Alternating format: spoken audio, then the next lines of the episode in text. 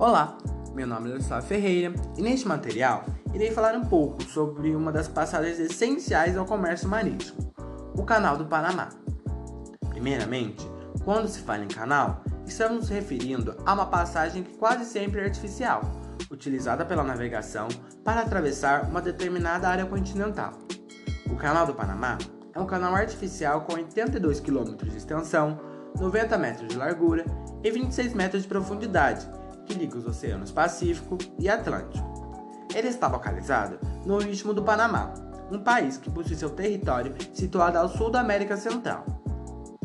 É um verdadeiro marco da engenharia do século XX e foi criado para facilitar o comércio marítimo mundial. A ideia de construir o canal surgiu no final do século XIX, época em que o Panamá ainda fazia parte do território colombiano. A construção de tal canal foi iniciada por uma empresa francesa em 1881 aproveitando então os projetos do engenheiro francês Fernand Lesseps, que anteriormente havia idealizado o canal do Suez, que liga os mares Vermelho e Mediterrâneo. Depois de oito anos de trabalho e de encarar deslizamentos, um terremoto e doenças como a malária e a febre amarela, que mataram cerca de 25 mil operários, a empresa contratada desistiu da obra em virtude de uma profunda crise na incorporadora, que então vendeu suas ações para os Estados Unidos o principal interessado na construção do mesmo, uma vez que poderia encurtar as distâncias marítimas entre as costas oeste e leste do país, e também com outros continentes. Eles passaram a articular uma soberania definitiva sobre esta obra estratégica, mas a Colômbia, que era coproprietária, não aceitou. Para alcançar seus interesses, os norte-americanos incentivaram a independência do Panamá em relação à Colômbia, que ocorreu no ano de 1891. Eles concederam tropas marítimas para os panamenhos a fim de evitar qualquer tentativa de golpe por parte da Colômbia. Como retribuição pela ajuda, o governo panamenho concedeu o direito da construção e controle do canal de 1914 até 1999 aos Estados Unidos. Com o fim do controle norte-americano da zona do canal, no dia 31 de dezembro de 1999, todos os direitos de administração do empreendimento passaram a ser definitivamente do Panamá. Como existe uma diferença quanto ao nível dos oceanos Pacífico e Atlântico, o funcionamento do Canal do Panamá é realizado através de um complexo sistema de eclusas, que é alimentado pelas águas do rio Gantu, um lago artificial localizado a 26 metros acima do nível do mar. Entre elas, as principais são Eclusas de Gantum, de Pedro Miguel e de Miraflores. Tais eclusas compensam a diferença de altitude entre os oceanos, permitindo a transição. Assim que o navio entra no canal, seja pelo Mar do Caribe, no Atlântico ou pelo Pacífico, o capitão é obrigado a ceder o comando da embarcação para um funcionário da Autoridade do Canal do Panamá, ACP, que é especificamente treinado para conduzir cargueiros através do canal. É válido ressaltar que, para conduzir o navio para dentro dessas câmaras, há em ambos os lados há locomotivas ligadas ao navio por meio de cabos de aço bastante esticados. Essas pequenas locomotivas se deslocam de forma sincronizada em trilhos situados dos dois lados da eclusa. São elas quem, digamos que, manobram o navio no espaço estreito da câmara. Um pequeno erro nesse processo pode trazer um prejuízo gigantesco. A água do Gantum é transportada por meio da força de, da gravidade. Ela chega às câmeras do compartimento onde o navio está através de aberturas situadas no solo. Conforme a água vai entrando, a câmara vai se enchendo lentamente, fazendo com que o navio seja elevado alguns metros. Terminada a transferência de água, a embarcação já está em outro nível e pode seguir caminho. Depois de atravessar o Lago Gantum, o navio tem que descer.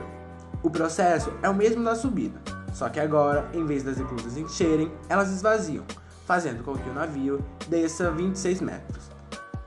O canal permite que os navios evitem a longa rota do Cabo de Horn, em torno da ponta mais meridional da América do Sul, onde ventos fortes, correntes e icebergs fazem dessas águas uma das mais difíceis do mundo. Para atravessá-lo, um navio leva de 6 a 8 horas tempo incrivelmente menor se comparado a outras rotas que as embarcações teriam de enfrentar caso o canal não existisse. Por ano, cerca de 15 mil navios passam pelo canal. São mais de 140 rotas comerciais, interligando cerca de 80 países. Tal fato corresponde a aproximadamente 4% do comércio mundial, ajudando a movimentar mais ou menos 270 bilhões em cargas por ano. É fato que essa obra estratégica e a eficiente operação que nela ocorre permite uma maior agilidade nas viagens de navegação. O tempo, por exemplo, de trânsito de uma carga entre o complexo de Itajaí, em Santa Catarina, no Brasil, para Los Angeles, nos Estados Unidos, é de aproximadamente 30 dias. E sem o canal, o tempo médio dessa viagem seria de 60 dias, segundo as pesquisas.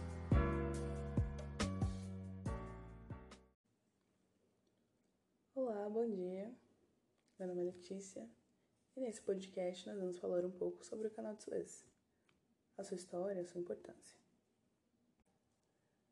O Canal de Suez é uma via navegável artificial entre o Mar Mediterrâneo e o Mar Vermelho. Localizado no Egito, na Península de Sinai, liga as cidades de Suez e Porto Said, passando por cidades importantes como Ismailia e Faid, ou seja, ele está entre os continentes asiático e africano. História da sua construção. A história do canal de Suez, na verdade, começa há mais de 3 mil anos atrás, na época dos antigos faraós. Ou seja, desde a antiguidade são frequentes os projetos que visam criar novas rotas de navegação na região. Um desses projetos foi chamado de Canal dos Faraós, ou também conhecido como Canal de Neco, ligando o Rio Nilo ao Mar Vermelho. Ele foi posto em prática ainda na Antiguidade, supostamente na época do Antigo Egito, pelo faraó Neco II. Por isso, o nome Canal de Neco. Mas ele acabou não conseguindo realizar essa ligação e só foi se concluir no período do poder de Ptolomeu II, por volta do século 3 a.C. Ao longo do tempo, esse canal ele foi destruído e reconstruído até ser abandonado, para após mais de dois mil anos mais tarde, é, vários outros projetos surgiram ao decorrer da Idade Média e Moderna. Vários governos árabes, é, comerciantes venezianos, além de otomanos, tentaram empreender novos canais na região, mas nenhum foi muito bem sucedido. Napoleão também teve planos ousados para a região. Foi ele, na verdade, que renovou essa ideia de construir um canal marítimo no local. Em 1798, após ele invadir o Egito, ele tornou pública essa sua intenção de construir uma passagem rápida. Ele chegou até a enviar topógrafos para mapear uma, um possível curso para o canal, mas eles teriam calculado errado as medições das terras, detectando um falso desnível. E assim essa ideia foi, vamos dizer assim, temporariamente abandonada. Apenas depois, por volta de meados do século XIX, a construção de um canal ligando a Ásia e Europa começou a ser seriamente discutida, e a faixa de terra egípcia, onde está hoje Suez, foi mais uma vez apontada como a mais propícia. Então, o governo francês, que já tinha tido essa ideia em mente, em 1850 começou os estudos para a construção de um canal que ligasse o Mar Vermelho ao Mar Mediterrâneo. Daí vem uma pergunta: por que eles queriam construir esse canal?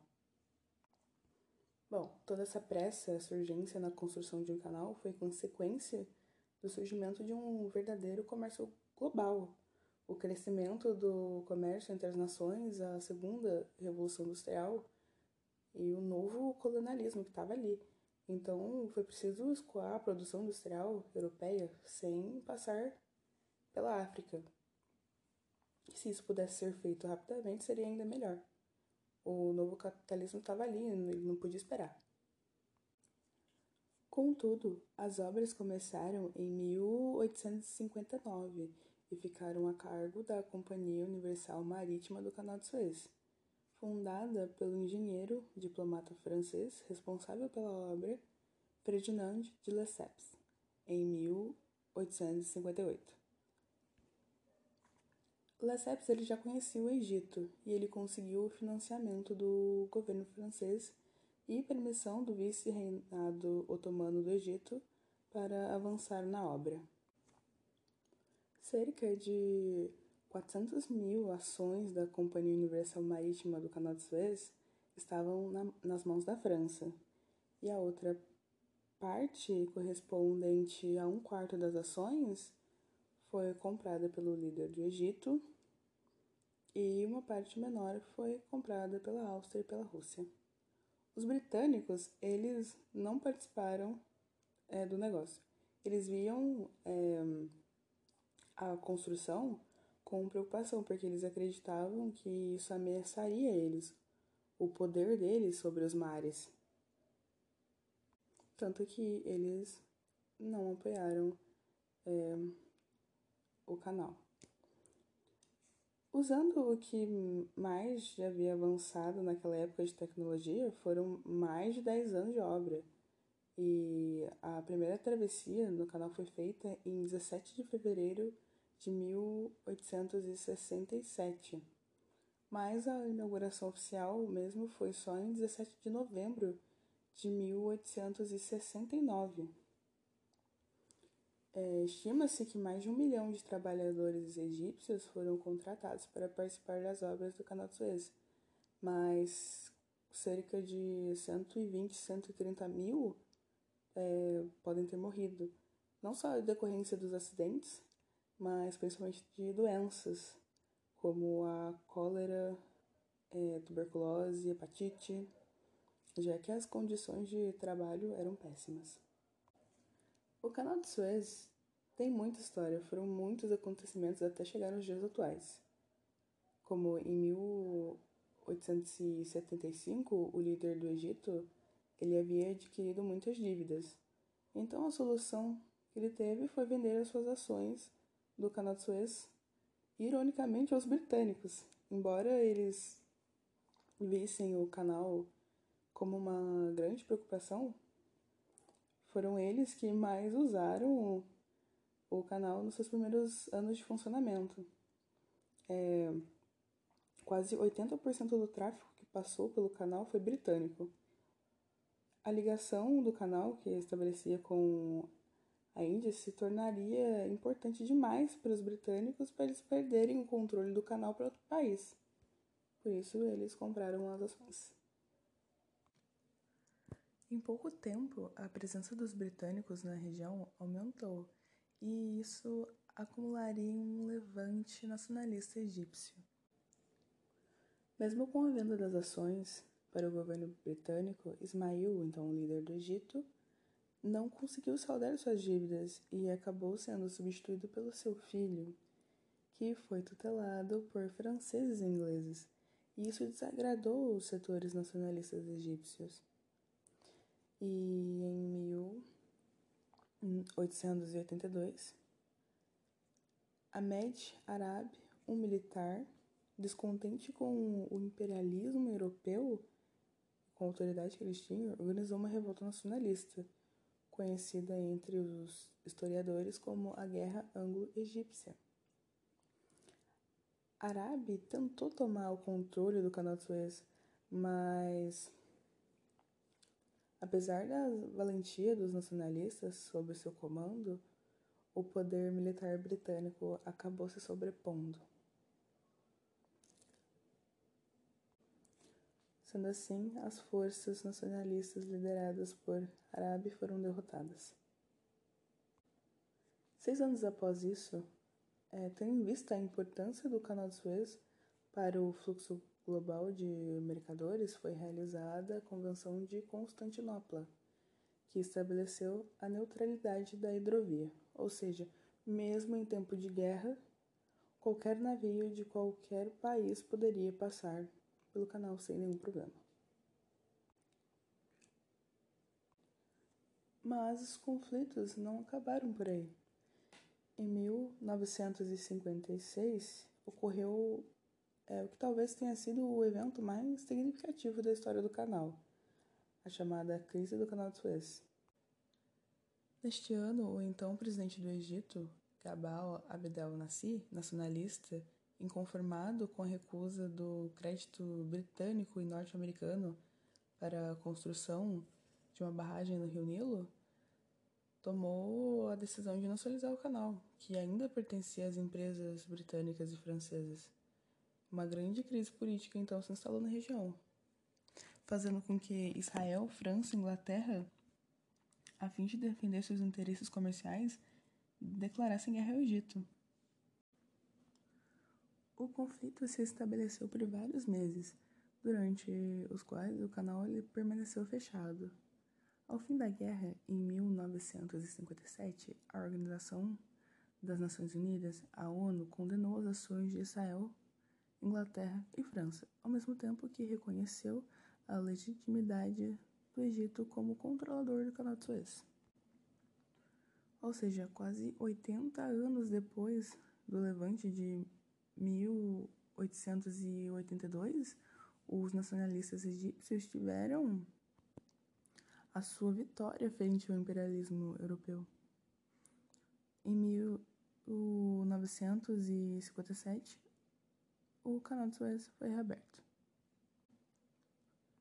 Com a nacionalização, a administração do Canal de Suez passou da Companhia Universal Marítima do Canal de Suez para Suez Canal Authority, com as siglas SCA, uma agência governamental do Estado egípcio, é, mas com personalidade jurídica independente, que cuida até hoje das operações reportando diretamente ao primeiro-ministro. É ela quem emite as regras de navegação no canal, calcula os pedágios.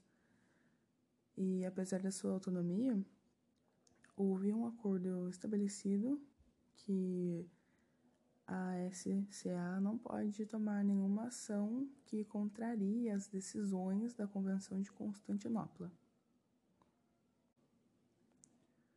Avançando no tempo, vamos para 2015. O projeto do governo egípcio chamado Novo Canal de Suez,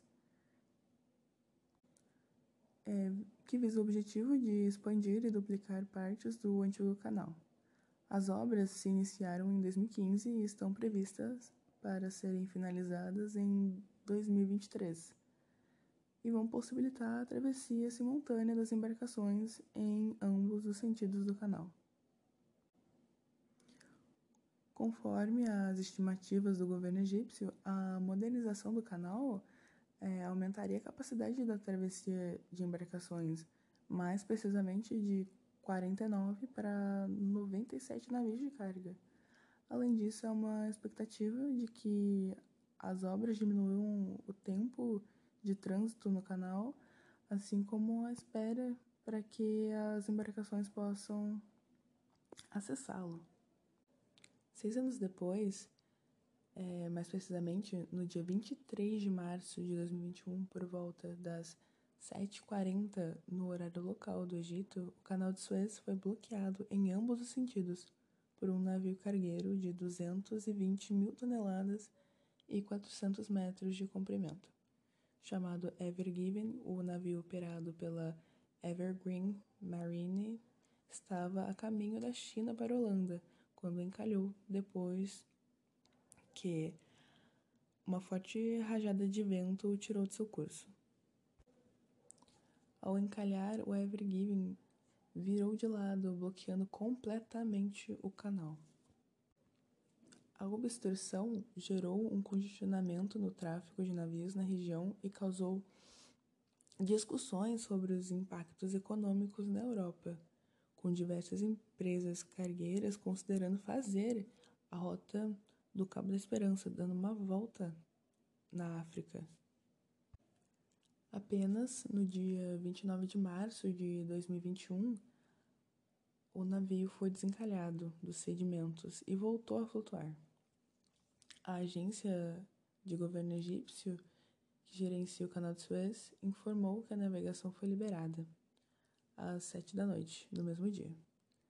As perdas econômicas ligadas direta ou indiretamente ao fechamento do canal podem ter passado dos 50 bilhões de dólares, estimados 300 bilhões de reais. No entanto, Como ocorre a travessia dos navios no, pelo canal? Bem, o canal possui 193 quilômetros de comprimento, 24 metros de profundidade e 365 metros de largura. A capacidade atual de transportes e cargas no canal é de 240 toneladas. Um navio leva cerca de 12 a 15 horas sem interrupções para cruzar toda a sua estação. Esse canal ele não possui eclusas, uma vez que os mares Vermelho e Mediterrâneo possuem o mesmo nível altimétrico. Essa característica facilitou o processo de construção do canal e ainda promoveu maior agilidade na sua travessia. A construção da via contou ainda com os lagos Manzala, Tinsa e Amargos, que possibilitaram maior navegabilidade, facilitando ainda mais a travessia. Não há dúvidas que o canal de Suez ele é muito importante, uma vez que ele permite a passagem entre o Oriente e o Ocidente. Desde a sua construção, ele foi muito importante para a economia mundial é um dos canais mais importantes do mundo. Cerca de 14% do comércio mundial passa por ele, além de permitir o contato entre o continente africano e asiático, possibilita aos europeus acesso aos dois continentes. O transporte foi o principal intuito para a construção, sendo que muitas embarcações passam pelo canal diariamente a aproximadamente 15 mil navios por ano. Se não fosse pelo canal, as embarcações que sairiam do mar Mediterrâneo teriam que contornar o continente africano para chegar ao Mar Vermelho e vice-versa. Graças ao canal de Suez, é, eles economizam tempo e dinheiro para fazer essa travessia. Por isso, ele é muito importante para o comércio e para a economia mundial. Bom, esse foi meu podcast sobre o canal de Suez. Eu espero que tenha gostado. E é isso.